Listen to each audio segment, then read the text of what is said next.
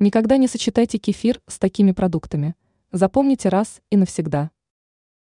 Употребление кефира с некоторыми продуктами может спровоцировать расстройство пищеварения, предупреждают специалисты. Рассказываем, с какими продуктами не стоит сочетать кефир. С чем нельзя сочетать кефир? Людям со слабым желудком эксперты советуют употреблять кефир отдельно от других продуктов.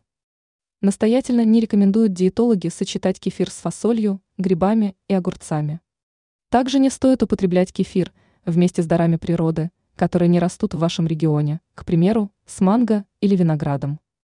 Без опасений можно сочетать кефир с малиной, смородиной, яблоками, грушами, многими овощами. Ранее мы рассказывали, как восстановить режим сна после праздников.